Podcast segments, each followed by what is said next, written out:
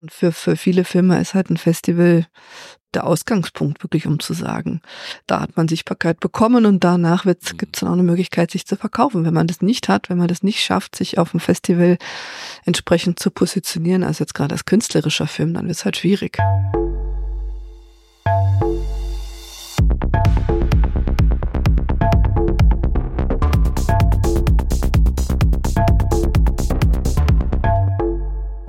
Hallo Leon, das gibt's doch nicht. Weißt du, was heute irgendwie besonders äh, äh, mir auffällt? Äh, dass wir nicht alleine sind. Wir haben heute unseren ersten. Huhu, Ha, das gibt's doch hallo. Maria. Ja, servus. Maria, Maria Köpf ist da. Hallo ihr zwei, schön hier zu sein. Ja, schön, dass du da bist. Was für eine Ehre, die erste Gästin zu sein bei euch, bei Wir haben, wir haben ein Ja. langes Auswahlverfahren gehabt und du hast dich einfach Ja, ich habe durchgesetzt. die Punkte durch. Oh, Die, die, die, die haben die hier, wir hatten eine Riesenliste. Mhm. Schon, muss man sagen. Stimmt, fünf, sechs Leute. Nee, 25 dachte Ach ich. so. Nein, wie 5, 6 auf jeden Fall. Und dann war die Strichliste und dann äh, fiel unser. Natürlich, ich bin geehrt. glücklich. Der Also Wahnsinn. ich bin total glücklich, weil wir uns auch schon länger kennen. Das kennen hat uns mich schon sehr lange. ja ewig, ewig, Ewigkeiten seit 1999. Länger. Wir haben 1997 zusammen Lola Rent gedreht haben. ja, das ist schon länger 97 her. war das. das. Ach so, 99 kam es raus. 97. 98 kam er raus. Ach, siehst du mal, Ich ich. rechne immer, wie alt ich da war, da war ich vier. Vier Jahre alt. Da sind wir bei unserem generationenübergreifenden Thema heute. Ich kann dir jetzt noch sagen, wie lange ich in Berlin bin, da war es so. Also war das, war es 97, ja, Lola Rent. Das war Mhm. schon ein Hammer Meilenstein, muss man sagen, der, der deutschen äh, Filmgeschichte kann man schon sagen. Es Oder? hat sich auf alle Fälle, ich glaube, durchgesetzt und war ein Meilenstein Ja. international und hat ja auch in Deutschland im Kino gut funktioniert und das Ja. war einfach, glaube ich, ein ziemlicher, ziemlicher Push damals, auch was der Film für eine Energie freigesetzt hat. ja, na klar. Das war neu. Das war cool, gell? Diese Mhm. Abfolge, diese Verquickung auch von verschiedenen, äh, wie nennt Ja, auch sich mit das? der Musik, die Ja. so nah am Techno dran war. Techno Und und, mit der Animation und richtig. der ja. Film hatte einfach einen guten Vibe, würde man heute sagen. Oder Sag mal. Maria, was hast denn du da genau gemacht? Da war ich Herstellungsleiterin. Herstellungsleiter. Was ist Mhm. eine Herstellungsleiterin? Das ist der, der oder diejenige, die mit dem Produzenten ganz eng zusammenarbeitet. Also Ja. zum einen das Geld mit auftreibt, schockt, äh, das Budget macht, Okay. Ähm, die Verträge überwacht, sowohl mit den Förderungen als auch mit den Darstellern, über den Drehplan spricht. okay. Also eigentlich Herstellungsleitung ist eigentlich das ganze praktische Produzieren. Wow, siehst du mal. Das ist super interessant. Ich finde, das ist ja sowas, was ja wirklich für, für einen Film extrem wichtig ist. Absolut. Ja, na Und klar. Absolut. Deswegen finde ich cool, weil das kann man, da kann man so viele Parallelen schlagen zu irgendwie in, in, normal, in normalen Job in Anführungsstrichen. Aber das finde ich total interessant mit den Darstellern, dann mit den Förderprogrammen. Ja, das ist einfach eine super Schnittstelle zwischen Geld und Kreativität, was ich gehört habe, worüber wir heute ja auch reden werden, gell? Geld und Kreativität, richtig. Aber wie kann man das lernen? Kann man das lernen oder kriegt man es irgendwann raus, wie man damit jongliert mit Geld und Kreativität? Also ehrlich gesagt, äh, damals, äh, es ist ja eine Weile her, gell? Ich bin Quereinsteigerin. Äh, heutzutage kann man sowas ja studieren, sowohl Produktion als auch, ähm, es gibt verschiedene Studiengänge. Ähm, ich hatte zwei wesentliche Punkte, glaube ich, die ganz gut gepasst haben. Ich habe eine kaufmännische Auf Ausbildung gemacht Wow. in frühen Jahren. Ich kann also rechnen. Ja, das und soll und haben unterscheiden. Sehr gut. Und ich das müsste ich lernen. Und ich habe Filmwissenschaft studiert. Mhm. Das hilft natürlich auch, wenn man mit gerade mit RegisseurInnen oder mit AutorInnen spricht, dass man sich auch artikulieren kann und die auch das Gefühl haben, es sitzt einem auch jemand gegenüber, der ein bisschen was vom Film versteht. Ich, Mhm. Du warst immer, in Amerika auch, gell? ich habe in der NYU auch ähm, zwei Semester Filmwissenschaft studiert. Ja, Wahnsinn. Ja, klar, das glaube ich. Wow, Und wie, wie, international. bist du, wie bist du insgesamt zum Film gekommen? Also wie kam dieser Switch sozusagen? Kaufmännische Ausbildung, dann hast du ein Studium gemacht und dann, du wusstest, dass du zum Film möchtest oder wie war, wie war der Weg? Ja, das war schon ein Ziel. Also war natürlich von der kaufmännischen Ausbildung dann erstmal nach Berlin gegangen, hier studiert und es hat sich dann immer mehr rauskristallisiert. Natürlich auch über die Leute, die man so kennengelernt hat, das Kino einfach was ist, was mich wahnsinnig interessiert hat. Und Mhm. es war ja damals noch mehr als heute ein Leitmedium, muss man einfach sagen. Also, also was Film damals bewegt hat, bewegen konnte. Ähm, auch da werden wir ja sicher drüber sprechen. Die, die ganzen, die ganzen digital, die digitalen Auswertungswege waren noch nicht Mhm. etabliert, so wie heute. Insofern war Film natürlich auch noch ganz anders präsent. Mhm, mhm. Sowohl im Kino als nicht zu unterschätzen. Es gab damals auch einen wahnsinnig erfolgreichen Soundtrack. Mhm. Ähm, es gab noch eine Single, mit der wir Gold gemacht, Gold gemacht haben. Sowas ist heute eigentlich gar nicht mehr, Die Leute haben die, die diese Musik nicht mehr gekauft, denkbar. gehört. Ja, die Leute Wahnsinn, haben stimmt. wirklich, genau. Ja. Das war einfach die, die Pre-Digital Era sozusagen. Da waren schon noch andere Möglichkeiten. Welcher Ja, Song Sind war das? Heute andere. Das war ein Song mit Thomas D. und Franco Potente. Genau, das war. Komm zu mir, komm zu Wir mir. haben so ein Video gemacht, da war ich sogar noch dabei bei Warst dem du noch mal Video. dabei, ja, genau. Haben wir da nochmal gedreht. Kudamm irgendwo gegenüber schräg vom KDW. Genau. Mhm, Das es auch nicht mehr bald nicht mehr gibt oder so. Herrschaft, jetzt reden wir von der guten alten Zeit. Ich muss immer aufpassen, Hardcore Zack, wir sind nämlich bei der Allgäuer. Wenn ich den Herbert anschaue, Ja. verfalle ich doch. Stimmt. Da kommen wir nämlich her Ich aus dem die Hand. Allgäu. Ich heb die Hand. Die gute alte Zeit, die Allgäuer Zeit, ja, richtig. Und da das habt sind ihr euch- gute Wurzeln. Aber was wieder so schön ist, finde ich, also da habt ihr euch kennengelernt damals bei dem Film. Genau. Ja, Ich glaube schon. Und wir haben wir erstmal- 2024 und ihr habt immer noch Kontakt. Mm, Ja, ab und an sehen wir uns, streifen uns. Wir sind jetzt nicht so freundschaftlich äh, eng verwoben und trotzdem ist es eine Freundschaft. Ähm, wenn man sich sieht, dann äh, geht's tiefer, wie, wie mit äh, den Begegnungen, die ich über die äh, Zeit da im Rückspiegel mit anderen Menschen aus dem Metier hatte. Und da ist Das immer freut so eine. mich, Herbert. So geht's mir nämlich auch. ja, wenn da ich ist immer sehe. so eine, so eine Ich- Verbindung. Ich habe gleich was da, gell? Ja, ja.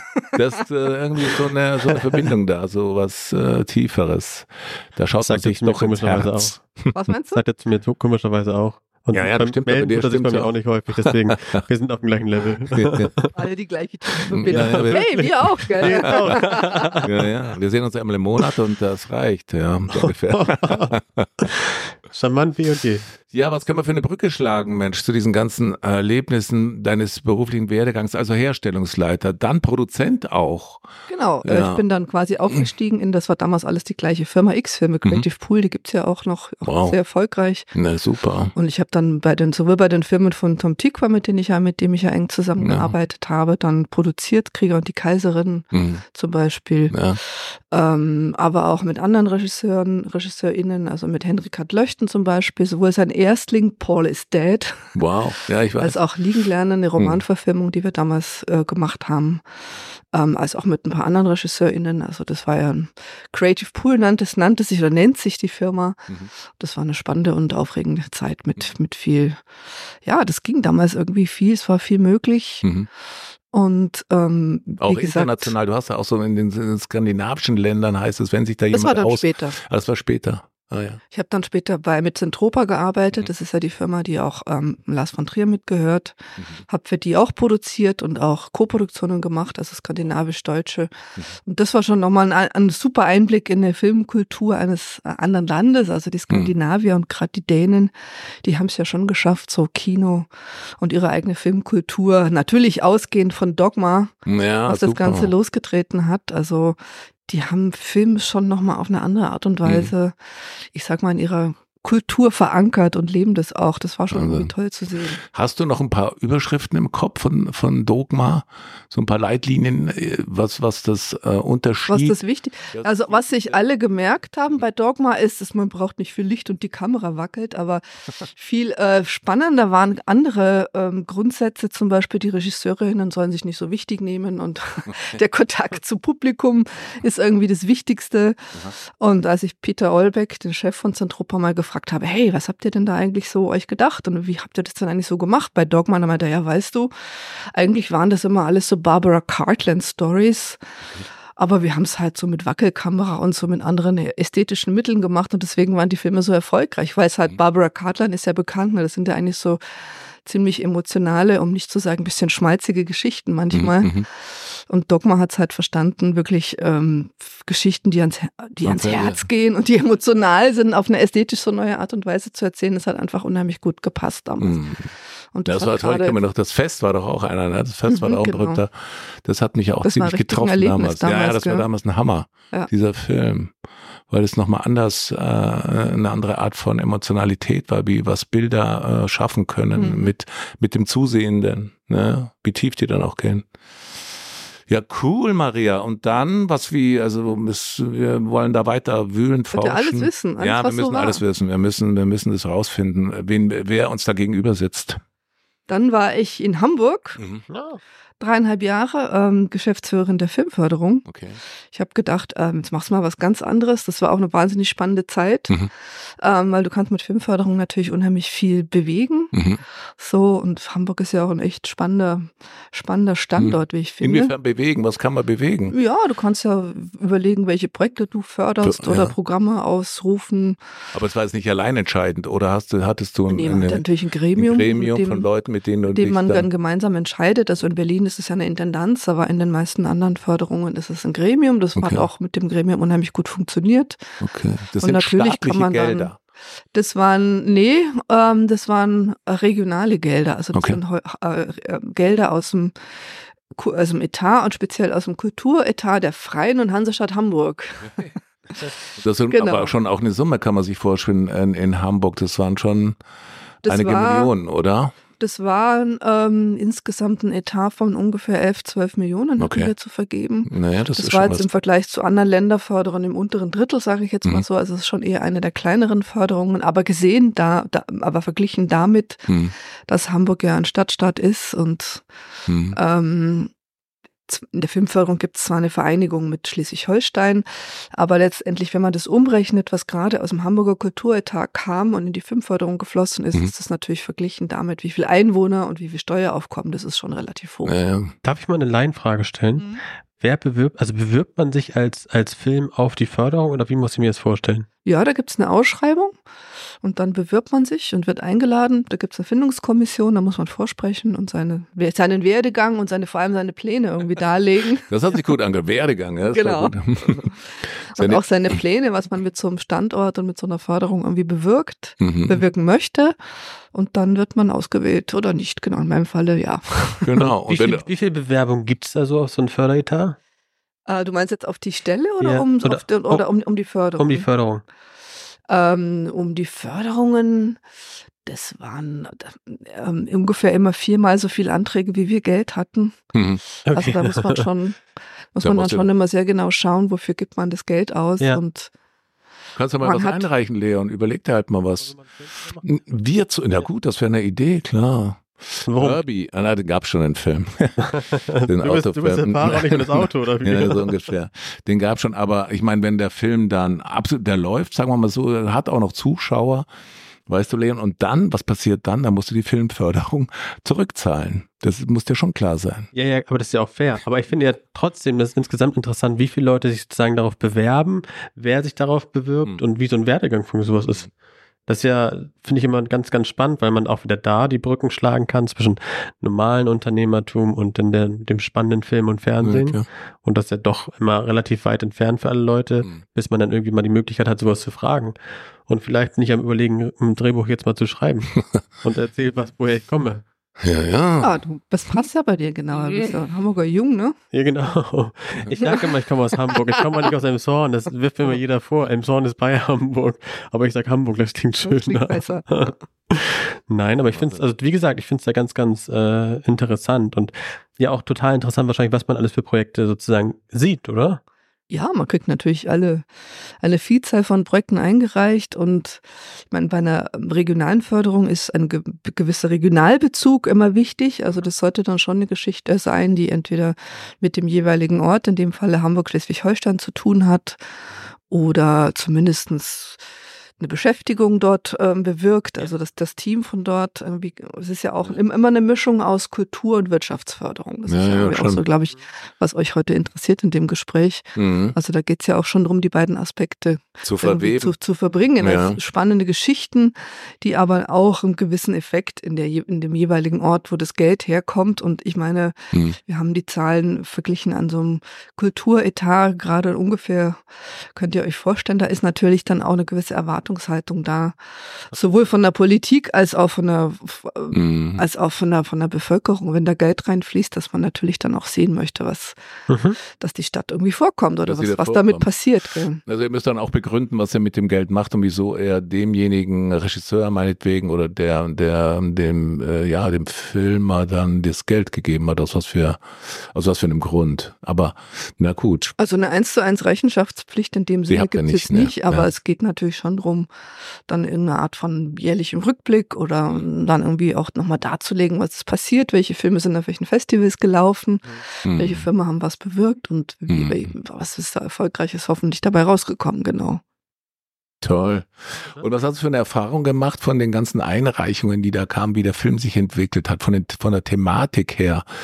Äh, spannend, weniger spannend oder oder äh, wie soll man sagen, gibt es da schon eigene äh, einzelne Filme, die dann wahrscheinlich so, das kann man im Nachhinein so wahrscheinlich sagen, sagen aber ja. ähm, toll war natürlich ähm, sowas wie Systemsprenger in einem frühen Stadium zu kriegen. Also damals war Hamburg-Schleswig-Holstein, soweit ich mich erinnere, auch die erste Förderung, die da Ja gesagt hat. Mhm. Und ähm, uns war es auch immer wichtig, die sowohl die ProduzentInnen als auch die Kreativen zu treffen. Mhm. Und also gerade in dem Gespräch mit Nora Finkscheid damals hat man einfach irgendwie gemerkt, das ist jemand, die hat's drauf. Ja. Das wird ein spannendes Projekt. Also das war aus dem, aus dem Drehbuch auch schon hm. ersichtlich, durchaus sperriges Thema. Kennen ja alle die Geschichte von Systemsprenger, so ein Mädchenkind, was so gar nicht in, in, ins System irgendwie reinpasst und immer wieder so Ausraster hat. Mhm. Klingt wie meine Schwester. Wie geht man mit so jemand um? ja, gibt's ja, ja. Und das ist wirklich also so toll erzählt worden und so ein, so ein großer Erfolg Thema. dann ja alles auch ja. geworden und hat ja für Nora auch eine internationale Karriere los, losgetreten. Sie war ja gerade auf der Berlinale mit dem neuen Film. Oh, cool. Toll ist. Mhm. Ja, ja. Also das ist jetzt so ein Highlight, wenn du mich ja, aber heißt es denn, der Produzent braucht die Filmförderung dann letztendlich schon mittlerweile doch immer wieder oder er braucht sie auf jeden Fall? Ohne Filmförderung geht eigentlich gar nichts. Ohne, ohne Filmförderung geht eigentlich nichts, genau. Ja. Also es ist ja jeder Kinofilm, um jetzt mal beim Kino zu bleiben, ist mhm. ja eine, eine Mischfinanzierung aus verschiedenen Quellen. Also mhm. man, man Vielleicht fängt man damit an zu sagen, der Produzent, die Produzentin hat ja Rechte an, an Nutzungsrechte an einem Film, die man quasi erwirbt von den Kreativen. Und damit geht man dann entweder zuerst zum Sender oder zum Streamer mhm. und schaut, dass man dann eine Vorablizenz verkauft. Also mhm. die Sender zum Beispiel, die kriegen dann für sieben, die, also die öffentlich-rechtlichen jetzt mal als Beispiel, die kriegen dann eine Lizenz für sieben Jahre, dass sie den Film so und so lange auswerten können. Mhm. Und dann geht man als nächstes oder auch andersrum, aber in der Regel ist es oft der Sender als erstes, geht man zur Förderung. Und da wir ein föderales Land sind, und das ist, glaube ich, so die Schwierigkeit beim Produzieren in Deutschland, dass es so viele verschiedene Quellen gibt und auch verschiedene Anforderungen bedient werden müssen.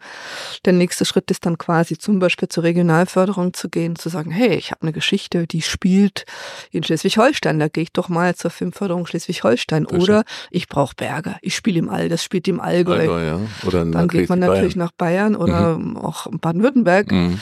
Es hängt halt sehr viel davon ab, wo der, wo Filme verortet sind. Also für alle Berliner FilmemacherInnen ist es natürlich eine unheimliche Konkurrenz, weil viel in Berlin spielt und viele ProduzentInnen hier auch ansässig sind, aber jetzt bin ich abgesch naja, macht nichts. Aber das naja. ist quasi der nächste Schritt und dann gibt's natürlich auch noch eine föderale Förderung, die hm. ähm, BKM hat eine kulturelle Filmförderung, es gibt eine Filmförderung der Filmförderungsanstalt und so gibt's viele unterschiedliche Quellen, zu denen man geht hm. und so seine Finanzierung zusammenbaut. Hm. Und für viele ist es natürlich schwierig, weil nicht immer alle synchron entscheiden und auch nicht die gleichen Kriterien haben. Hm. Insofern kann es einem dann schon passieren, dass man drei Viertel beieinander hat und den Rest irgendwie nicht mehr zusammenkriegt. Also das ist für ProduzentInnen schon anstrengend, aber da gibt es auch gerade Überlegungen, wie man das wie man das macht. Mhm. Und gehe ich als Produzent in Vorkasse? Muss ich erst das selber leisten oder kriege ich schon das Geld vom äh, öffentlich-rechtlichen oder von der Filmförderung? Oder ja, wie, du musst ja schauen, das? ob das du die Finanzierung geschlossen hast. Das musst du auch nachweisen. Genau. Äh, wenn das, wenn du, bevor du die Finanzierung geschlossen hast und auf eigenes Risiko anfängst zu drehen, dann ist das natürlich eine sehr riskante ja. Sache. Ja, verstehe. Ähm, kann ihm natürlich immer wieder passieren, dass man jetzt plus vier Fünftel hat und sich denkt, ah, ja, ich drehe aber jetzt irgendwie trotzdem. Mhm. Manchmal geht's gut, manchmal ist der Produzent dann da auch ganz schön, ich sage jetzt mal, in der Verantwortung. Hm, na klar. Weil Wahnsinn. Ja, das ist schon ja, muss es, ja, muss es ja trotzdem irgendwie hinkriegen dann mit dem Geld und letztendlich steht man als Produzent hm. dann ja auch in der Verantwortung, dass man es dass man es irgendwie schafft, genau. Na toll. Aber der, dieses Fördergeld muss ich, wenn ich erfolgreich bin, zurückzahlen. Genau, wenn du sehr erfolgreich bist und also jetzt zum Beispiel so ein Film damals wie Lola Rent, der natürlich nicht nur in Deutschland über zwei Millionen Besucher hatte, sondern auch weltweit verkauft Weltweit, wurde. das Das, war war ja ein Corre, Riesenerfolg. Lola, corre. Ja, Oder genau. Drexi, Lola, Drexi. Das war ja äh, Run, Lola, Run. Das war in allen Ländern gab es diesen Film. Unglaublich war. Ich habe mal in, in Kanada gedreht, dann kamen die Leute auf dich zu, sagen, Herbert, I know you from the movie Run, Lola, Run und so. Irre. Das war, das war so weltumspannendes äh, deutsches Filmprodukt, wie nach dem Boot irgendwie, irgendwie muss man sagen, war Genau, das der so Bruder nächste erfolgreich, Ja. genau. unglaublich. Also es ist ja wie theoretisch eine Unternehmensfinanzierung, wenn man mal ganz blöd, also auf laienhaften Deutsch spricht. Ich, und ich habe ein Unternehmen, was erfolgreich ist, zahle ich den Darlehen zurück. Theoretisch ist ja wie Risikokapital. Ich bekomme Geld dafür, dass ich einen Film drehe. Wenn es nicht erfolgreich wird, muss ich es nicht zurückzahlen. Mhm. Und wenn es erfolgreich wird, muss ich, okay, gut.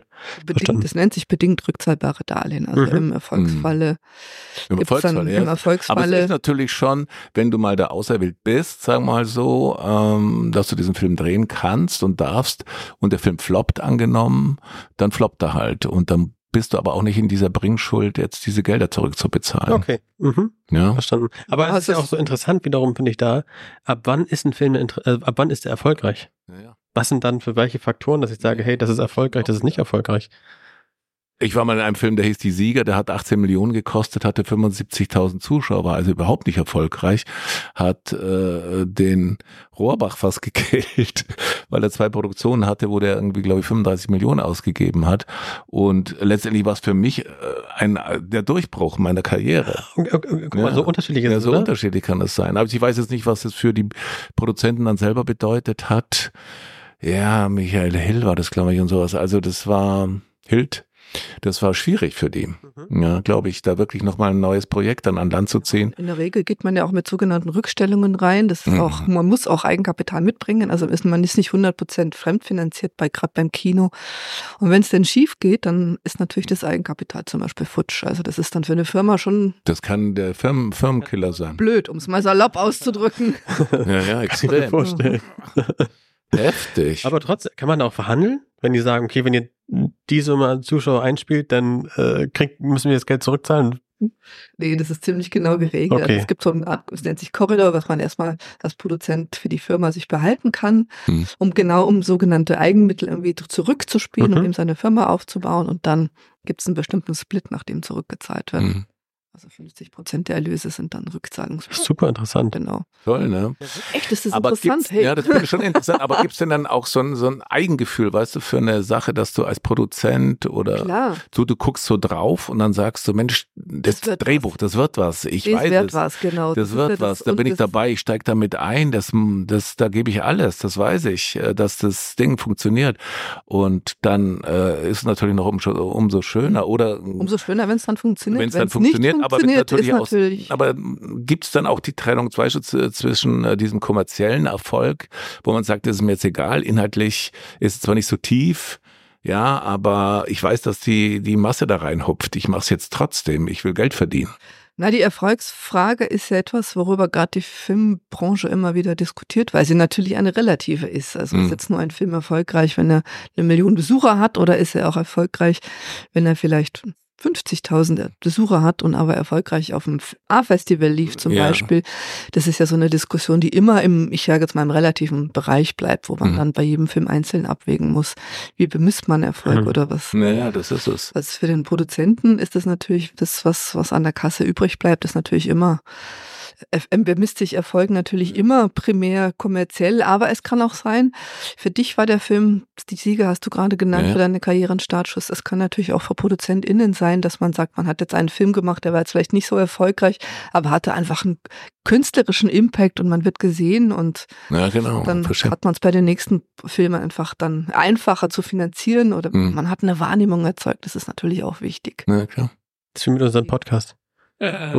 Genau. Die Frage ist dann immer, wie lange hält man es durch? Das ist wichtig. Man muss es Genau. durchhalten.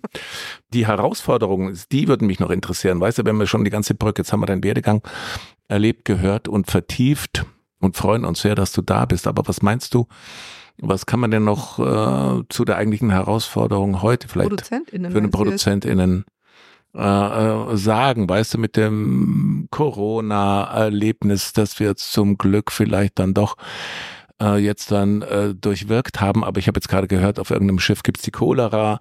Die Leute Habe ich auch nicht, gelesen. die Leute dürfen nicht vom Boot, also andauernd äh, kann's, gibt's irgendwelche äh, gesundheitlichen Katastrophen. Dann der äh, Ukraine-Krieg, dann der Ostkrieg, ganz schlimme ähm, ja, Situationen, in denen wir uns da gerade befinden als, als künstlerische und natürlich auch als junge Unternehmer. Ähm, und ich meine, die Herausforderung als Produzent, wie siehst du das heute noch? Und dann noch KI vielleicht, was da alles, ähm, Hast ja gehört am Wochenende, dass Tyler Perry die Erweiterung seines Studios erstmal gestrichen hat, eine Investition von 800 Millionen Dollar, weil er diese App gesehen hat, Sora, und was sie alles kann und was in Zukunft möglich Wow. sein wird mit KI. oh Tyler Perry hat gerade mal gesagt, ich erweitere mein Studio in Atlanta nicht. nein. Aber was kann man denn alles machen? Ich bin noch nicht ganz auf dem äh, äh, Schirm mit, mit KI. Was, was kam da raus?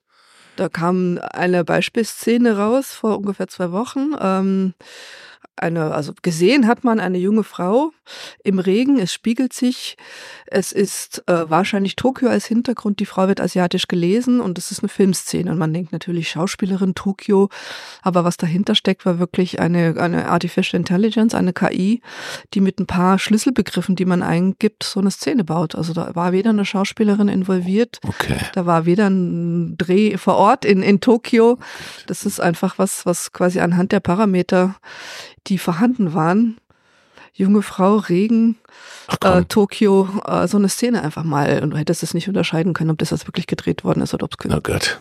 Das ist natürlich Das ist heftig. natürlich ähm, was, Ja. was auf uns aus, auf alle zukommt, also Mhm. gerade auf Schauspieler. Dass du gar nicht mehr unterscheiden kannst, was ist real, wirklich real und ah, der digitale äh, Herbert, weißt du, der wenn der, mal, wenn der mal da draußen ist. Naja, Ah ja? ne, verstehe. Aber bei mir sieht man es immer, wenn ich, weil ich, äh, ja, bei, also so ganz perfekt bin ich ja nie. Deswegen, aber das wahrscheinlich kann man das auch noch eingeben und dann äh, hat er da irgendwo als Das KI. wird man sehen. Also es war ja, Ja. immer so dies, das Ding, die KI ist noch nicht in der Lage, also gerade bei Drehbüchern, Hm. jetzt keine originellen, wirklich Geschichten irgendwie zu entwickeln, was natürlich immer en- en- entlang hangelt von irgendwas, was es bereits gegeben hat. Ja. Ich habe auch schon mal Ob KI Goethe-Gedichte eingegeben, schwierig. Also wenn man das dann so ein Goethe-Gedicht kennt und so und dann versucht er das da, das ähm, ja, kriegt er nicht wirklich hin, weil du merkst, der, der, der Moment der geistigen Ges- Gestaltung oder der Erfindung oder auch der Wortverquickung, die, ähm, die ist nicht wirklich äh, wirklich intelligent, die ist anders intelligent, eben künstlich intelligent vielleicht, wenn man so platt sagen will. Die Frage ist, was passiert noch? Also ich meine, die lernt ja die ganze Zeit. Was? Die, die KI, die lernt ja die ganze Na, na Zeit. klar, was passiert na, na in einem klar, Jahr, natürlich. zwei? Ja, na klar, das wird schon, das, Deswegen. ist, das wird heftig Da gibt es sein. auch den Herbert mit, Natürlich wird es den immer geben. mit, mit, mit kleinen Fehlern, dass man nicht sieht, dass du Ja, nicht ja, bist. eventuell kann schon sein. Ja, okay. ich weiß es nicht. Also ich, ich glaube es nicht. Ich glaube, das wird immer noch Produktion geben, nach wie vor. Da wird es halt einfach dann behauptet. äh, Ja, natürlich wird das, das is Produktion real. geben. Mhm. Das glaube ich auch. Also ich glaube nicht, dass es komplett aufgehoben wird. Also kann ich mir nicht vorstellen. Das ist ja wie mit vielen Themen, die einfach sozusagen immer wieder ein Thema werden. Hey, braucht man das in der Mhm. Zukunft? Braucht man das in der Zukunft? Ich glaube, dass ein richtiges Schauspiel, ein richtiges Produzieren immer ein Thema sein wird. Also in Mhm. meinen Augen auf der Welt. Ich Aber bin jetzt äh, Glaubt da auch dran, Ja. aber wir sind im Bereich des Glaubens, sage ich jetzt mal so genau. Wissen Naja. tut man es nicht, was da, ja, das ist richtig. da mit den, mit den Reaktion- Algorithmen und mit der KI, was da, was da Naja. kommt. Ich bin natürlich nicht nur eine, eine Verfechter, eine, eine Glaubende an das Kino und das ist einfach was an, in, in, dem, in dem Zuschauerraum, das Erlebnis, was da geschaffen wird, dass das gesellschaftlich insgesamt wichtig ist und dass man das auch nur mit richtigen Menschen herstellen kann. Nee. Ähm, Verunsicherungen ist allen halben irgendwie da, was das in Zukunft wirklich bedeutet. Ist jetzt Mhm. KI was, was, ich meine, in den Games wird sicherlich bald irgendwie Einzug finden, wenn nicht schon lä- längst passiert, ist ja klar, aber Vielleicht kann man es mitnehmen, muss man es mitnehmen. Man muss es, glaube ich, mit einbinden. Ist die einzige Chance, denke ich. Diese, wie wir auch die digitale Welt und diese KI-Welt, die muss man wahrscheinlich, äh, da gibt es ja einige Prototypen an Filmen auch, die einen ja auch immer fasziniert haben. Ich glaube mal Perfect World war das doch, glaube ich, wo die ganzen Roboter rumgelaufen sind. Da auch der Anspruch, glaube ich, mit Henry, äh, Peter Fonda war das, wo der Anspruch war, dass der auch nicht mehr unterscheidbar ist. Äh, ist es ein wirklicher Mensch oder ist es äh, ist es, ist es äh, ein Roboter. Und das hat einen schon fasziniert, natürlich dann so die ideale Partnerin, weißt du, äh, dann wirklich zu finden. Das ist so spannend. Ist so, ich finde das so spannend, weil das auf allen Ebenen immer so über, übergreifend ist. Naja. Und deswegen finde ich es äh, total, total interessant sozusagen. Und mir brennt die ganze die Frage, gibt es auch eine Podcast-Förderung? Jetzt müssen wir irgendwie schauen, dass wir eine Förderung bekommen. Podcast-Förderung, äh, äh, da musst du, da, da brauchst du keine Podcast-Förderung, sowas gibt's glaube ich nicht, nein. Das wäre mal eine Idee. Nein, also wirklich, Podcast äh, brauchen wir doch nicht. Wir haben doch so viele Meinst du Zuhörer. Für das Marketing, das ihr. Ich dachte jetzt, damit wir einen guten Podcast machen, wenn es nicht, dann ist es halt Pech. Naja, das liegt ja an uns. Das war jetzt nur, das brennt, brannte die ganze Zeit bei mir im Gedankengang. Podcast-Förderung.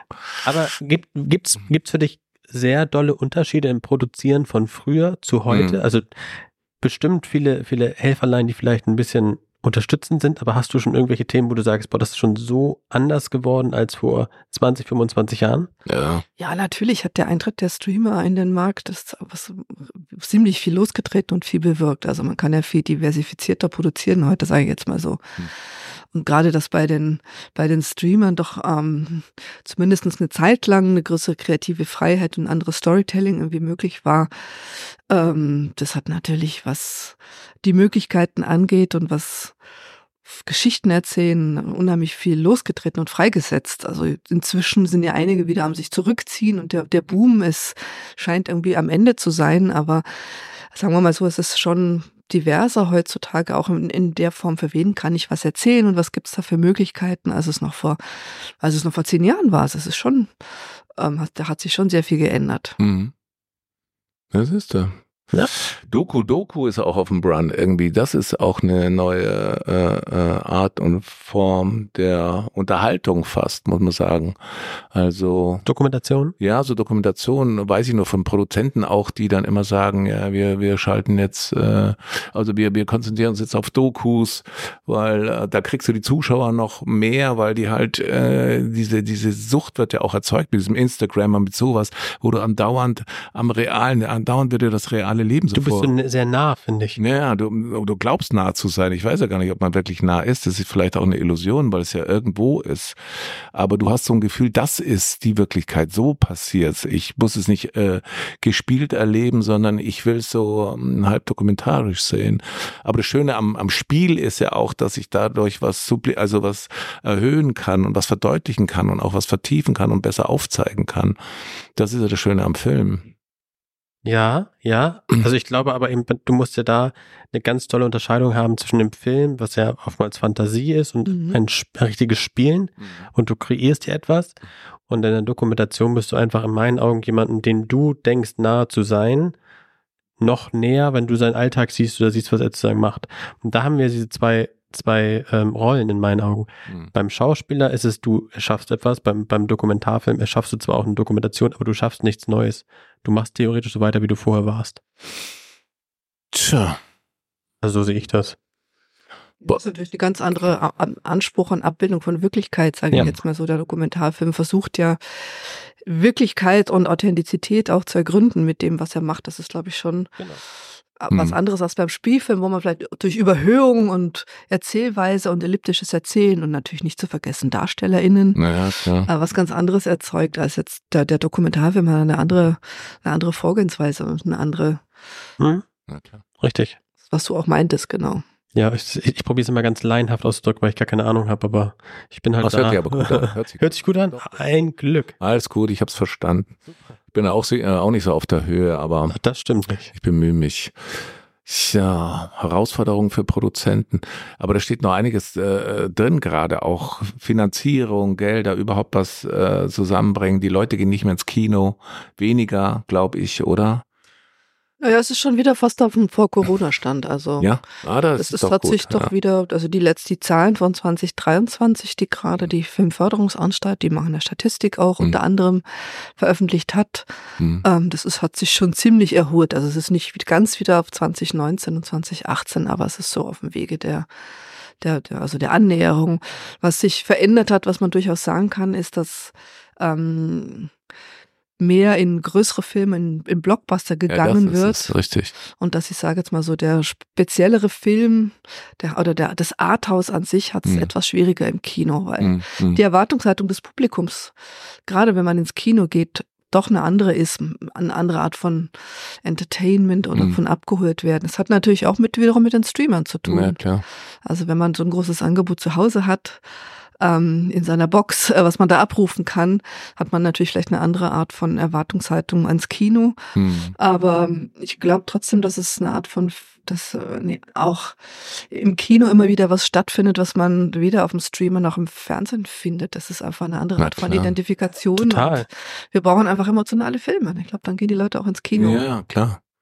Ja, das ist auch ein gemeinsames Erlebnis, da in einem Kinosaal zu sein, gerade auch bei einem Arthouse-Film, der, der ein spezielles Thema hat und ganz andere Dinge beleuchtet und eben nicht so bombastisch aufgebaut ist. Äh, kann äh, kannst dich da packen und packt sich auch. Aber der Ablenkungsfaktor ist natürlich, also gerade ja. wenn es um Marketing geht, es gibt ja gibt Podcasts heutzutage, es gibt alles Mögliche, was man sich so ja. anhören und anschauen kann. Insofern. Na klar, du hast ja alle möglichen Freizeit. Streamingdienste ohne Ende. Das ist natürlich ja. was ganz anderes. Insofern ist die Frage, wie generiert man Aufmerksamkeit? Das ist die neue Währung in unserer Zeit. Aufmerksamkeit. Aber, aber ich finde, wenn du ins Kino gehst, du fokussierst dich doch ganz anders auf einen Film, als wenn du irgendwie zu Hause einen Film guckst. Absolut, aber die Frage mhm. ist ja, wie kriegt man dich da rein? Naja. Ich finde, das ist, das ist genau das, wo ich raus Also ich, ich finde, du bist sozusagen da und du bist auch irgendwie wie beim Golfen theoretisch, du bist erstmal in deinem eigenen Film, in Anführungsstrichen. Du, das ist wie so ein Happening. Ich meine, so oft geht man echt nicht ins Kino, muss man ja, das muss ich zu mir sagen. Und so oft geht man auch nicht golfen. ja, okay, stimmt auch wieder. Aber trotzdem ist es immer wieder was Besonderes, weil man sich einfach auf den Film konzentrieren kann. Klar, der Film muss gut sein, das Marketing muss gut sein vom Film und das muss einfach eine interessante Handlung sein, um da reinzugehen. Aber im Endeffekt, wenn ich einen Film zu Hause gucken könnte oder im Kino und ich weiß, interessiert mich, gucke ich ihn lieber im Kino, weil ich ihn viel mehr wahrnehme als zu Hause. Hm. Das Marketing ist schon entscheidend, die Werbung ist einfach entscheidend. Wie kriege ich die Leute in den Arthouse-Film rein? Weil äh, ich habe das Budget gar nicht, weißt du, die Plakate und überhaupt die Aufmerksamkeit auch äh, über Werbung zu schalten. Wie generiert man dann bei Arthouse-Film Marketing? Also wie ja. generierst du da sozusagen Aufmerksamkeit? Da gibt's unterschiedliche Möglichkeiten, aber ein tolles Beispiel, wie man es machen kann, das sind wir nochmal bei Systemsprenger. Das war nämlich ein wahnsinnig geschicktes Marketing, mhm. weil die Produzenten und der Verleih ähm, relativ früh bestimmte Zielgruppen eingebunden haben, also mhm. die Zielgruppe der Erzieherinnen, die mit solchen schwierigen Kindern, wir haben ja vorhin kurz äh, besprochen, worum es geht, so ein Mädchen, was immer wieder in so einem emotionalen Ausnahmezustand ist. Und diese Erzieherinnen, die mit solchen Kindern zu tun haben, die wurden ganz bewusst angeschrieben, wurden Screenings gemacht und die, die fühlten sich angesprochen. Die hatten das Gefühl auf einmal, wow, da gibt's endlich mal einen Film, wo es um unsere Welt geht. Mhm, cool. Und das hat wirklich unheimlich gut funktioniert. Ich glaube, man muss diese Zielgruppenarbeit, die ist einfach mhm. sehr wichtig, dass man wirklich gen genauer schaut und genau schaut, für wen ist ein Film geeignet, was wird da für ein Thema, was wird da verhandelt, wie kommt man an die Leute ran. Mhm. Ähm, das ist einfach viel wichtiger geworden, dass man sowas macht, dass man zielgruppenorientiert. Das ist gut oder dass man vielleicht sein Kino kuratiert, sage ich jetzt mal so. Wenn, wenn ich irgendwie weiß, das Kino um die Ecke, das Kino meines Vertrauens, was ja. da läuft, das gefällt mir eigentlich immer. Ähm, das ist, glaube ich, auch viel wichtiger geworden, dass man irgendwie weiß, ein bestimmtes Programm ist erwartbar, ja, ja, wird, wird in bestimmten Kinos gemacht, da geht mhm. man rein, da wird man auch nicht enttäuscht. Also das gibt so verschiedene Faktoren, die einfach wichtiger geworden sind als früher, wo Kino ein anderes anderes Merkmal, also Alleinstellungsmerkmal hat es ja nie, aber stand immer im sehr engem. Äh, hier die Kabel. So ah, stehe ich auf dem Kabel. So. Dankeschön. So. Also das Kino war ja immer, in, da wäre ein sehr starkes in Deutschland ist es Free TV, das zugänglich ist ja sehr diversifiziert. Also da gibt es ja sehr viele Serien und ja. Fernsehfilme, die zugänglich sind. Insofern ist da immer schon eine sehr starke Konkurrenz beim Fernsehen mhm. da gewesen, anders stärker als in den anderen europäischen Ländern zum Beispiel. Mhm. Deswegen geht der durch. So wie ist es da in anderen europäischen Ländern? Ja, in Dänemark zum Beispiel, wo ich mich so ein bisschen auskenne, weil mhm. ich da mal mit, mit, mit gearbeitet habe mit Produzenten aus dem Land. Ähm, da wurden bis vor einiger Zeit, also es jetzt aktuell immer noch so ist, aber ich gehe mal davon aus, es gab keine 90 bis, also keine Feature-Filme fürs Fernsehen. Die wurden fürs Kino gemacht, es gab Serien. Ach, verstehe. Vielleicht hat das auch damit zu tun, dass die skandinavischen Serien dann so durchgestaltet sind und so toll sind. Also da wurde das fürs Kino. Ähm, die 90 Minuten gab es nur im Kino, nicht im, nicht im Fernsehen. Bestimmte Themen dann, also nationale hm. oder wichtige Themen, die hm. vielleicht mit dir, mit deinem Land oder mit deiner Identität zu tun ja. haben, da bist du wirklich ins Kino gegangen. Oder in Frankreich, wo der Kulturprotektionismus ja auch sehr stark ist, werden, ähm, wurden am Freitag immer keine Kinofilme im Fernsehen gezeigt, sondern da musstest du, du dann musst wirklich, ins Kino du musst ja, wirklich ins Kino gehen, um bestimmte ja, Filme anzuschauen. Also da ist die Vermengung auch nicht so. Mhm ähm, stark wie bei uns, dass, dass so jeden Tag so ein großes Free-TV-Angebot, also Streamer kommen mhm. jetzt noch dazu, aber äh, ich, ich sage jetzt mal so ein bisschen historisch betrachtet, war es bei uns auch schon immer ja. ein sehr starkes Parallelangebot, weswegen der Deutsche ja nur so ungefähr 1,3 Mal im Kino, im Jahr ins Kino geht. Mhm. Schaue ich dich an wie oft es bei dir ist. Dreimal, dreimal im Jahr, würde ich sagen. Das ist, du bist Und schon. der Franzose geht vielleicht vier oder fünfmal Ja, rein, glaube ich. Ja, Wahnsinn. Das Mhm. siehst du. Also eigentlich wäre es eine Aufgabe, äh, den Deutschen oder den Deutschen überhaupt zum, zum Kino äh, gehen zu bewegen. Super Idee, super, super Aufruf eigentlich, was man da starten müsste und äh, endlich mal die Leute wieder bewegen. Aber pfiuh, Freitag keine Fernsehfilme mehr. Oder nicht die Möglichkeit. Nein, das Schwer. ist jetzt, glaube ich, keine Lösung. Na, das ist nicht die Lösung, einfach aber irgendwie- überzeugende Filme, Ja, die klar. die Leute gerne gucken und die ein Thema verhandeln. Also, Mhm. wo Am Nabel der Zeit muss man einfach sein. Das Genau. ist ja, glaube ich, immer so ein Thema.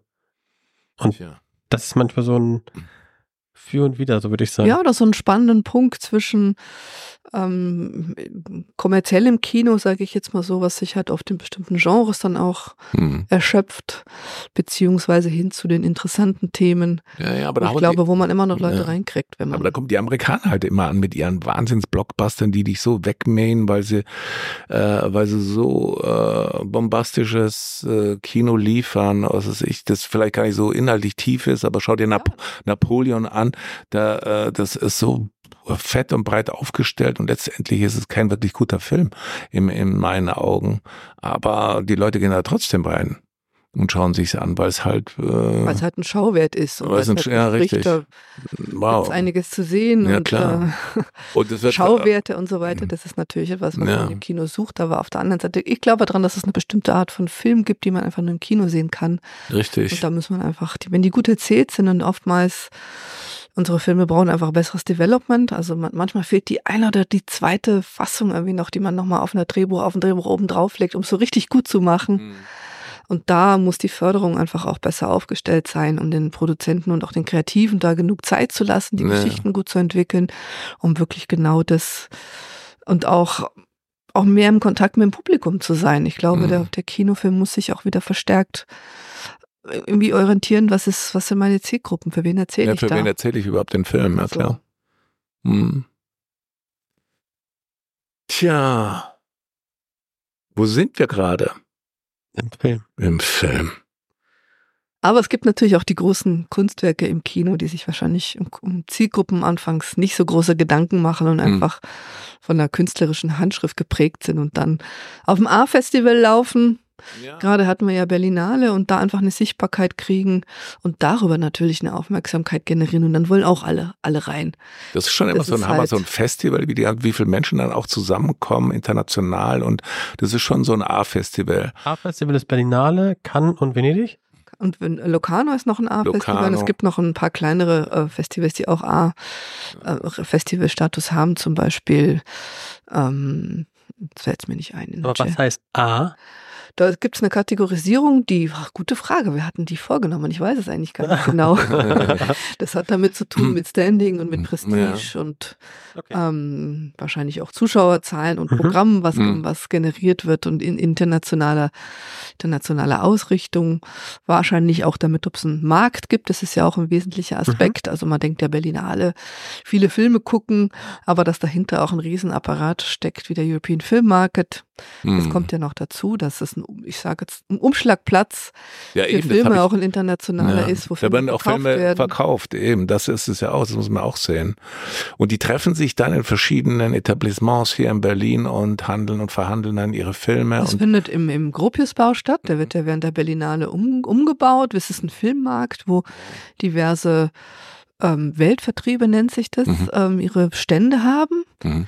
und ihr Repertoire. Und da kann man als äh, deutscher Verleiher oder Verleiherin oder auch als Sender ähm, sich dann Überblick verschaffen, wer hat welchen Film. Und da wird dann gewheelt und gedealt Wow. sozusagen. Weiß ich das schon vorher oder, oder, oder kann ich das so sein, dass ich dann das da gerade in diesem äh, Gropiusbau erfahre, was die da im Portfolio Nö, die haben schon ihr Portfolio vorher veröffentlicht. Mhm. Und wenn du schon weißt, du bist jetzt Ja, genau, da gehst du dann. Total scha willst unbedingt willst di- diesen einen Film irgendwie haben, weil du dir davon versprichst, der läuft jetzt schon im Wettbewerb und der wird in Deutschland auch funktionieren, dann kannst du ihn entweder dort erwerben oder viele Filme sind auch schon vorher verkauft. Also wenn Okay. sie schon so einen Buzz, nennt sich das Nee. ja, haben, dass, Was? dass die erfolgreich werden, dann sind die vorher auch schon oft vertickt. Und wenn ich da mehrere Bewerber äh, drum reißen, Dann Ähm, wird, dann wird gehandelt. gehandelt, Dann geschaut, richtig. Wer macht mir das beste Okay. Angebot? Also oft ist das aber auch nicht nur, wie viel Geld legt jemand auf den Tisch, sondern das sind dann auch andere Faktoren. Also Mhm.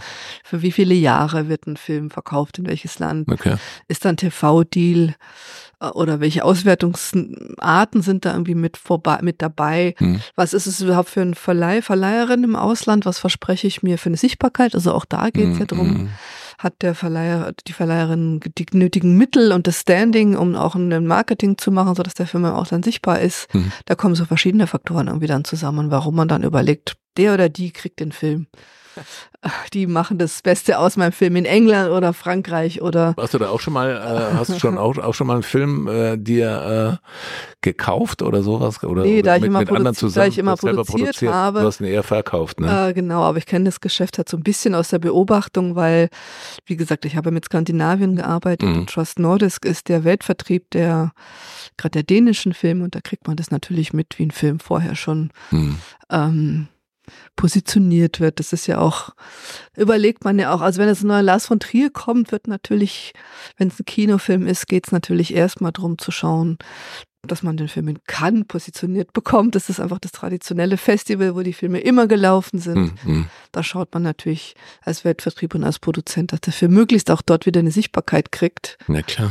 Und das damit halt, damit baut man ja einen Film auf. Damit äh, baut man so ein, so ein Ruhm, Ru- also ein, ja, man kann sagen Ruhm, aber so, so, so ein, ähm, man generiert halt Aufmerksamkeit und wir haben es vorher schon gehabt. Aufmerksamkeit ist halt das A und O Na heutzutage. klar, Also, Wahnsinn. war es immer schon, aber Jetzt halt immer mehr es wird immer noch wichtiger. Ja, Wahnsinn. Und für, für viele Filme ist halt ein Festival der Ausgangspunkt, wirklich um zu sagen, da hat man Sichtbarkeit bekommen und danach wird Mhm. gibt's dann auch eine Möglichkeit, sich zu verkaufen. Wenn man das nicht hat, wenn man das nicht schafft, sich auf dem Festival entsprechend zu positionieren, als jetzt gerade als künstlerischer Film, dann wird's halt schwierig. Mhm. Ja, aber da will ich mal hin. Du wirst äh, auf die Berlinale oder was? Nein, wie so ein Film gedealt wird. Ja, ist interessant. Das ist bestimmt super interessant. Ja. Kaufen, kaufen in, in, in Cannes oder auch bei der Berlinale Streamingdienste fertige Filme auch ein? Soviel ich weiß, ja. Ähm, die Streamingdienste kaufen auch, ich sage jetzt mal Kinofilme, aber es ist primär ist ihr Geschäft gerade natürlich ein anderes. Also die Streamingdienste haben ja die Serie gerade in Deutschland auch nach vorne gebracht und Mhm. groß gemacht. Mhm. Insofern sind so Firmen wie Netflix oder auch Amazon produzieren natürlich eigentlich eher selber Ja. und werten das dann auch entsprechend auf ihrer Plattform aus. Bei Kinofilmen, das, da gibt es natürlich auch durchaus eine, eine Verwertung auch auf dem Streamingdienst, die aber da beim Kinofilm die Auswertungskaskade, nennt sich das, ziemlich Hm. streng geregelt ist. Ähm, ist das der Streamer, ich sage jetzt mal immer nicht, nicht so ganz weit vorne in der Zeit berechtigt, den Film dann auch zu zeigen, weil der Film muss erst so und so lange im Kino gelaufen sein. Also da gibt es Mechanismen, die halt sicherstellen, dass die Kinos auch geschützt sind, dass die Filme nicht sofort parallel im Kino laufen. Insofern sind Filme, die fürs Kino produziert worden sind, sicherlich, die sind irgendwann auf dem Streamingdienst zu sehen, aber da muss eine bestimmte Zeit abgewartet werden, bis der Meistens sind ja auch öffentlich-rechtliche involviert, die ähm, ein Ausstrahlungsrecht natürlich erworben haben. Und das muss alles miteinander, muss, muss dann irgendwie alles zueinander passen. Was ist dann auch für ein Fenster offen und frei, dass ein Streamingdienst auch ähm, ein Recht erwerben kann. Aber das ist natürlich eine, eine, Möglichkeit. eine das ist eine Möglichkeit, genau. Wow. Aber ich finde trotzdem, dass im Moment relativ schnell, wenn Filme im Kino waren, auch im Streamingdienst laufen. Mhm. Also zumindest habe ich das Gefühl, immer wenn ich im Kino war, gefühlt drei Tage später gibt es ihn auch vom Streaming. Mittlerweile, es wird immer schneller. Also Ja. die wollen da möglichst schnell abgreifen, vertrauen den, vielleicht dem Kino nicht. Ich weiß es nicht, wieso es so schnell geht eigentlich. Also die, die laufen im Kino und sind noch parallel schon Ja. im Streamingdienst. Meinst du so internationale Filme? Ja, das, international. Ja, ja, ja, das ja, sind ja. jetzt natürlich, das ist das da keine, ich sage mal, die sind ja nicht mit Filmförderung entstanden. Ja, ja, ja, richtig. Da gibt's dann immer eher äh, Mhm. Branchenabkommen, dass man mit den großen Major, Ja. ähm, also Mann im, im spricht jetzt die, die deutsche Filmförderung und die, dass mit den, mit den Kinos und vor allem mit den Majors dann gesprochen wird, da gibt's dann Branchenabkommen, dass es heißt, der Film darf so und so lange, so der Film soll erstmal so und so lange im Kino laufen, bevor er dann Ja, ja, irgendwie er- dem Streamer irgendwie auch sein kann. Also da gibt's Abkommen drüber, aber das hat sich schon immer mehr verkürzt. Diese Wahrnehmung ist schon richtig. Äh, Es gibt auch Filme, die von Streamern Ähm, also, weil du zum, zum Beispiel auch im Westen nichts Neues gedacht hast. Der Mhm. ist ja, der ist ja Regie Eddie Berger, habt ihr ja alle. War ja, Naja. ein großer Film. Das war ein super Film. Der ist ja ja. von Netflix 100% finanziert Ja. worden und produziert worden eben ähm, und hat sich auch mit dem Ziel, damit eine große Festivalöffentlichkeit zu erreichen. Es ist für die Streamer ja auch wichtig, ich sage jetzt mal so im künstlerischen Bereich irgendwie auch ein Standing zu haben, Preise zu gewinnen, wahrgenommen zu werden und da war im Westen des Neues, als- also ein deutsches Beispiel, Ja. was ja unheimlich gut Ja, funktioniert super. hat, ja. was Preise gewonnen hat, was bei den Oscars ja sichtbar war, Hm. beim Deutschen Filmpreis, beim, Europe beim Europäischen Filmpreis. ja, super. Was ich sagen will, damals, es, es gibt halt auch, da gab es auch ein, äh, Netflix hat sich damals eben auch darauf eingelassen, dass der Film vier Wochen exklusiv im Kino gelaufen ist, bevor er dann in Deutschland auf dem Sendeplatz zu sehen war. Ja. Hm. Also das sind dann so Abkommen, die man, die man trifft und sagt, ähm,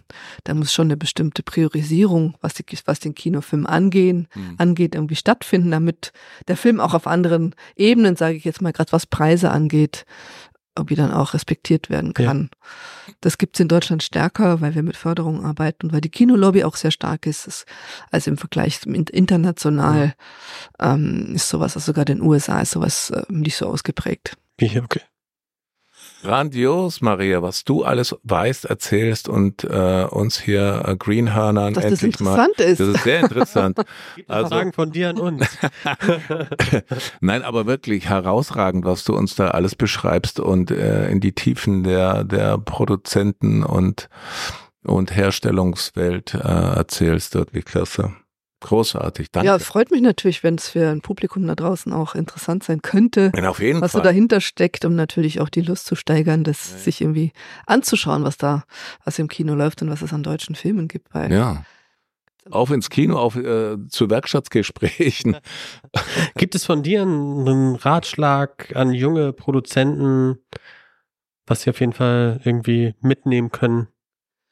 Also ich glaube, dass es heute unheimlich wichtig ist. Es war im Prinzip immer schon wichtig, aber ich glaube, man muss sich als Produzent, als Produzentin breit aufstellen. Mhm. Also sich jetzt nur aufs Kino zu konst äh, kaprizieren, es ist schwierig aus den genannten Risiken, die wir vorhin schon besprochen haben. Für viele ist das Kino aber der, der, immer noch der Anfang, wo man seine künstlerische Handschrift entwickelt, ähm, um dann in, auch für zum Beispiel für Streamer zu produzieren. Ich hoffe, dass das noch länger in der Art und Weise möglich ist, wie es die letzten zwei, drei Jahre möglich war.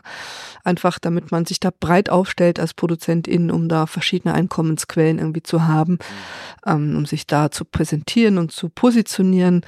Also wirklich von Anfang an irgendwie auch zu gucken, wie, was ist serielles Erzählen? Das lernt man ja heute auch in den Filmhochschulen, das wollen ja auch Mhm. alle machen und ähm, irgendwie beides zu machen und zu trainieren. Ich glaube, dass das wichtig ist, das Mhm. beides zu Muss ich auf eine Filmhochschule als Produzent oder reicht vielleicht in Anführungszeichen eine, eine kaufmännische Ausbildung? Müssen gibt's nicht. Also da gibt's gibt's jetzt kein Berufsbild, was irgendjemand abfragt und Ja. wo es irgendwie heißt, warst jetzt du an der Filmhochschule in so und so. Und wenn nicht, dann darfst du hier nicht einreichen. Klar.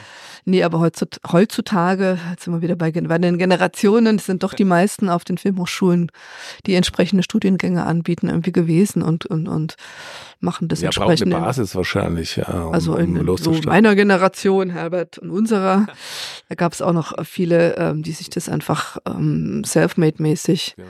dass man das so sich so drauf geschafft hat. Als, Naja. Genau. Na klasse. Super. Tja, Leon, wolltest du noch was sagen? Nee. Sag doch noch eine junge Generation-Frage. das war meine junge Generationsfrage. Ja, eine Frage an die junge Generation. Ich habe keine mehr, mehr, mehr, nein. Was hast du dann für, ist, hat dich, hat deine Erwartung ans Kino, meinst du, es hat sich verändert oder? Ich glaube den nicht verändert. Für mich Jahren? ist das so, ich glaube, ich habe Filme, die ich mir angeguckt habe in den letzten Jahren, waren immer sozusagen etwas, was mich stark interessiert hat. Früher bin ich ins Kino gegangen, wenn es irgendwo hieß, es ist ein cooler Film, den gucke ich mir mal an. Mhm. Jetzt ist es so, ich gehe ins Kino, wenn ich weiß, dass mich der Film interessiert. Das Thema meinst Genau, du jetzt, oder das- das- das, das Thema. was ist, genau. Bestes Beispiel ist, ich sammle Schuhe, als habe ich mir einen Film eher angeguckt und fand es interessant zu hören, also zu sehen, wie sozusagen dieser Jordan-Schuh entstanden ist. Der Film war in meinen Augen total lame, aber trotzdem war es irgendwie so ein Film, den ich mir angeguckt habe. Napoleon habe ich mir auch Das ist angeguckt. natürlich eine sehr enge Marge, wo man für dich Filme herstellen kann. Ich habe Also, auch andere Interessen. these boots are made for walking, okay? Napoleon, fand ich, fand, ich, ich fand ihn gar nicht schlecht. Du fandst den nicht schlecht, ich Ja. fand den fürchterlich. Weil der Film, also gut, warum fandst du den gut? Ich fand, der war stark geschauspielert. Mhm. Also ich fand, Ja, der, der, der Phoenix, äh, Joaquin Phoenix war natürlich, hat es toll gemacht. und ich habe den wegen dem geguckt, weil ich finde, das ist ein toller Schauspieler. Das ist der Grund, aber. ich würde Äh, ja auch jeden Film mit dir angucken, Herbert, weil ich ja. wüsste, du bist da. na, na, aber, aber ich meine geschichtlich, also einfach von der von der Geschichte her äh, wusste man einfach, dass das sowas von zusammengefügter äh, Irrsinn ist. Und das ist halt, finde ich, immer so gefährlich, wenn man dann äh, Filme sieht und äh, die Leute denken dann, ja, genau so war es, so ist es gewesen, so war dieses Verhältnis zu dieser Frau, so war äh, äh, waren die äh, alltäglichen Abläufe da und äh, so mutig war der da wirklich in der Schlacht und ist da wirklich losgeprescht und so weiter. Also das ist halt immer die Gefahr, finde ich, wie Filme dann erzählt werden und dann gerade auch äh, mit diesem amerikanischen Blick auf Geschichte, ähm, da Da bin ich immer so ein ja. bisschen, Nein, aber sonst, finde ich immer so ein bisschen ärgerlich. ich finde, ich Hm. gehe ich geh ins Kino, wenn mir der Film zusagt, weil es irgendwie mein Genre oder weil es mein Interesse persönlich interessiert. Aber das ist schon interessant. Das ist entweder das starke persönliche Interesse, Mhm. was schon vorher da ist, oder jetzt ein großes historisches Thema mit einem großartigen Schauspieler. Also jetzt Beispiel Napoleon, was du gerade erwähnt Ja. hast. Das ist ja schon ein sehr großes, großes Spektrum, beziehungsweise ein sehr spezifisches Spektrum. Also das jetzt, was im Kino läuft, was jetzt noch nicht so dein Interesse vorher war. Ich habe ich hab auch noch Wonka Ähm, geguckt. Was? Wonka, weil ich Schokolade mag. Nein, Spaß. Wonka. Autos. Autos wäre jetzt das, also ich würde mir jeden Film angucken, der um Autos geht. Würde ich, würde So, ich. dann gibt's doch diese, diesen Cars, oder wie heißt denn dieser Film? Da gibt's doch Cars, so, ja, ja, klar. Ja, genau. Zeichentrickfilme gucke ich auch noch. na gut. Nein, aber ich finde das im Allgemeinen, wenn ich jetzt ins Kino gehe, habe ich zumindest das Gefühl, das Kino ist voller. Zu 100 Prozent als in meinen Augen vor Corona. Aber vielleicht liegt es auch daran, weil ich jetzt Erwachsener bin und nur spät ins Kino gehe und dann die Älteren sitzen. Also Älteren in Anführungsstrichen. Aber es ist schon, finde ich, sehr, sehr gezielt, also sehr, sehr gezielt geworden, was für Filme irgendwie Was ausgestrahlt du, werden. was du selber auch auswählst, oder? Ja. Genau. Und das ist irgendwie das, was irgendwie mich reizt, ins Kino zu gehen. Also war ja gerade sehr, also das hast du ja sehr eindrücklich beschrieben. Also es muss ein ganz starker persönlicher Anreiz da sein. Ja. Also ich bin nicht zu Barbie gegangen oder so, weil irgendwie alle dahin gegangen sind. Weil du nicht mit Barbie-Puppen gespielt hast. Nee, ich habe eher mit Kindern gespielt, genau. Nein, aber das ist irgendwie so das, was ich interessant finde. Ich finde Produktion in Anführungsstrichen interessant, wie sich die geändert hat, wie sich das irgendwie alles entwickelt hat. Und auch das ist für mich immer ein künstlerisch etwas, was irgendwie ja mitspielt in einem Film. Hm. Und da muss man immer schauen, wie entwickelt sich das auch in der Zukunft, was wird es in der Zukunft geben und welche Richt- Richtung entwickeln sich Filme mit der KI, mit ähm, allem drum und dran, was es dazu gibt. Und da können wir, glaube ich, alle ganz gespannt sein, was jetzt passiert. Mhm. Auf alle Fälle total spannende Zeiten. Ja, ohne Frage. Sehr spannend. Ja, oder? Sag mal, Maria, was hast du dir angeguckt? Auf der in Berlinale. auf der Berlinale? Also mir hat zum? Beispiel der neue Film von Nora Finkscheid, über die wir ja vorhin schon gesprochen haben, Regisseurin von Systemsprenger, Mhm. der hat mir unheimlich gut gefallen. The Outrun heißt er. Da, es ist eine Autobiogra es ist eine, eine Romanverfilmung, eine autobiografische Geschichte von einer jungen Frau, die ihren Alkoholismus über, überwindet. Ähm, das ist wirklich ganz toll umgesetzt mit der Hauptdarstellerin. Ähm, die, die Geschichte, die spielt in Schottland, also von einem Zurückzug und Mhm. also wahnsinnig toll inszeniert und gespielt. Ach schon. Das hat, der hat mir wirklich gut gefallen auf der, der, auf der Berlinale. Aber auch der neue Andreas Dresen war ganz großartig. Worum ging's da? Ähm, da ging es um Alles Liebe, eure Hilde ist der Titel. Da geht es um eine Widerstandskämpferin im Dritten Reich. Ähm, wahnsinnig ergriffen gespielt von Liv Lisa Fries. ja, toll. Was ich noch verpasst habe, ist der neue Film von Matthias Glasner, der Ja, gerade den, den silbernen Bären fürs beste Drehbuch bekommen Mhm. hat. Da freue ich mich sehr drauf. Sterben. Genau. Ja, interessant. glaube ich, gerade vom Schauspielerischen her. Mhm. Von der Geschichte her auch. Ich glaube, das ist so sehr, sehr, sehr tief und, und äh, ergreifend und besonders und ja, aufregend wahrscheinlich. Zum Abschluss, Herbert, was hast du geguckt? Ich habe nichts geguckt. Das ist ja das Tolle an mir. Er ist nie bei Versammlung und geht nicht ins Kino. Nein, Ei, ich schaue ei, ei. selber Filme, die habe ich im Kopf. Ich habe so ein Kopfkino. Und das möchtest du nicht Nee, sehen. das will ich wirklich nicht sehen. Horror. The Horror. Vielleicht brauchen wir mehr Genre, das haben wir noch gar nicht besprochen, Ja, besprechen. oder? Mm, Seid ihr Genre-Fans? Horror-Fans? Science Fiction, ist das was, was fehlt im Früher Deutschen? mal Internet Science Fiction. Ich weiß nicht, ob sie das können. Ähm, Fehlt uns wahrscheinlich, fehlen uns die Budgets. Ne? ja, Horror, so richtig ein Horror-Movie. Doch, ich finde Horror ist gut. Action ist gut. Hm. Sport ist gut.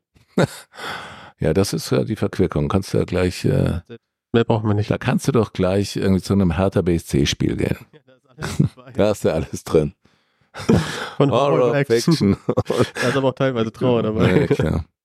Okay. Alright. Ja, danke. Dann haben wir's. Maria, wir haben's. Danke für die Einladung. Schön war's bei euch. Ja, danke, Danke. dass du dich wirklich. Äh, Ich hoffe, ich konnte einige Fragen ein bisschen nein, du hast sie sehr, beleuchten. sehr toll beleuchtet. Ja. Wir sind erhellt und glücklich und wissen jetzt Ihr wirklich. geht jetzt mit Lust raus und schaut euch deutsche Filme an, wenn auf das jeden Fall.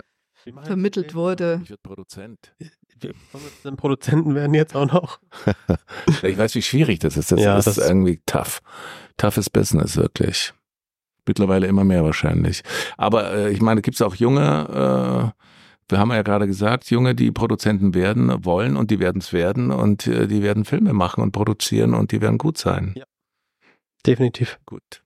Deswegen, vielen, vielen lieben Dank. Danke für dein Kommen. Danke für eure Danke für Zeit. die Einladung. Sehr, sehr gern. Und, und Cut. Bis zum nächsten Mal. Tschüss.